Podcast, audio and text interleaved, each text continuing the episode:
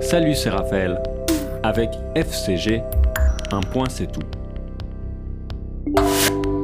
Et aujourd'hui, on parle du pronom IEL. Après des siècles d'immobilisme, les pronoms personnels de la langue française, je, tu, il, elle, on, nous, vous, il, elle, se modernisent cette année. La machine du changement est en route avec l'entrée, le 17 novembre dernier, du pronom personnel dégenré IL dans la version en ligne du dictionnaire de référence Le Robert.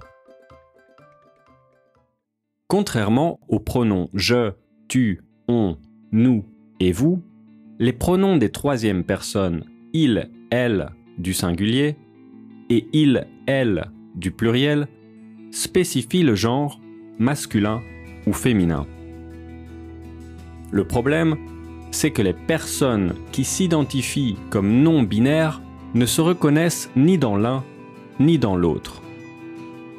En plus, la langue française généralise toujours les groupes mixtes avec le genre masculin, même s'il s'agit de 99 femmes et d'un seul homme. Une absurdité que fait remarquer le linguiste Alain Ray en 2017. Depuis lors, des nouveaux mots ont commencé à apparaître, alimentant le débat sur le langage inclusif. Le langage qui inclut tout le monde, quelle que soit son identité sexuelle. IL, contraction de il et elle, est un pronom personnel sujet de la troisième personne du singulier et du pluriel, employé pour évoquer une personne, quel que soit son genre, écrit le dictionnaire Le Robert. Ce sont eux les premiers à avoir décidé d'ajouter le nouveau mot dans leur édition en ligne, ce qui a provoqué une coulée de critiques négatives et positives. Les partisans du Yel saluent le progrès de la langue alors que les détracteurs condamnent la décision. Ils précisent que linguistiquement, le genre neutre français, c'est le masculin. En plus, le rôle d'un dictionnaire a toujours été de suivre la langue plutôt que de la précéder, contrairement à celui de l'Académie française. Parce que oui, ce pronom n'est pas encore vraiment entré dans l'usage courant. Seule une minorité de militants l'utilise actuellement.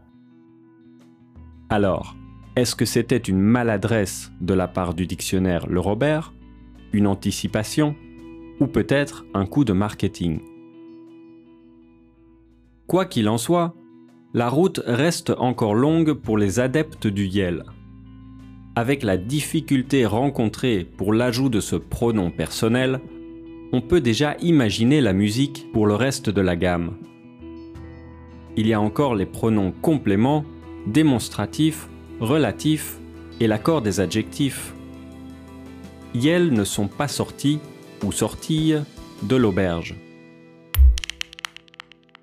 Question.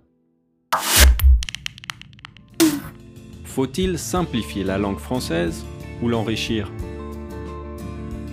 Êtes-vous pour ou contre l'introduction du pronom IL dans le dictionnaire?